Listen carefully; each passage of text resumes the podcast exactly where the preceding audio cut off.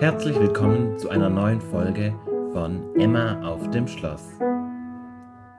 Hallo und herzlich willkommen. Richtig schön, dass du da bist. Ich bin Emma. Ich bin 19 Jahre alt und bin in der Jugendarbeit und in der Gemeinde in Schweigern aktiv und darf tatsächlich mit diesem Podcast einmal für mich eine Premiere starten, der erste Podcast, den ich aufnehme.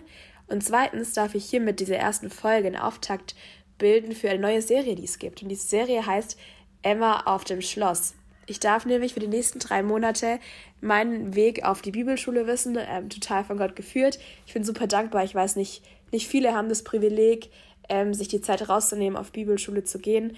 Und ich werde drei Monate auf dem Schloss Klaus in Österreich verbringen. Das ist eine Bibelschule von den Fackelträgern und darf tatsächlich, und darüber freue ich mich sehr, euch ein bisschen in die Zeit mit reinnehmen. Das heißt, die nächsten drei Monate werdet ihr meine Stimme hier auf dem Podcast häufiger hören und ich darf ähm, wöchentlich eine Folge hochladen und euch einfach erzählen, ähm, ja, wie das Leben auf Bibelschule so ist. Ich darf Zeugnisse teilen.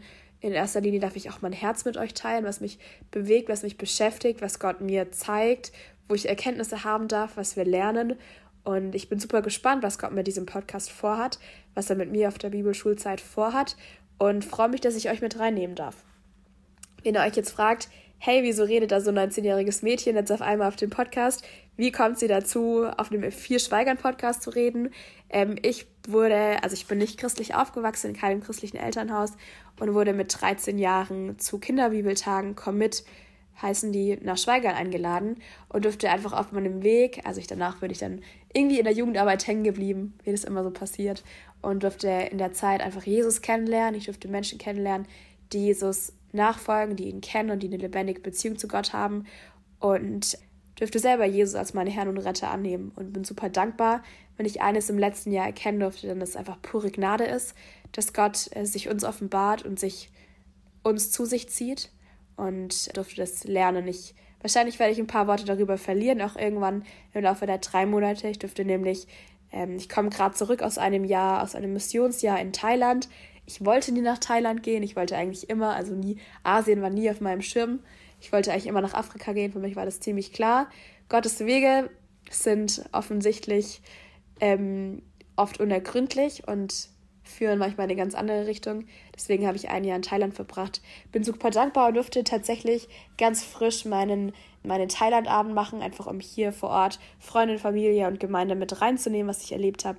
Und möchte euch gerne als Abschluss und als Auftakt von dieser Folge einen Vers mitnehmen, äh, mitgeben, den eine Freundin für mich aufgeschrieben hat. Du Herr bist alles, was ich habe. Du gibst mir, was ich zum Leben brauche. In deiner Hand liegt meine Zukunft. Psalm 16, Vers 5 was mich da voll berührt hat, ist dieses Du Herr bist alles, was ich habe.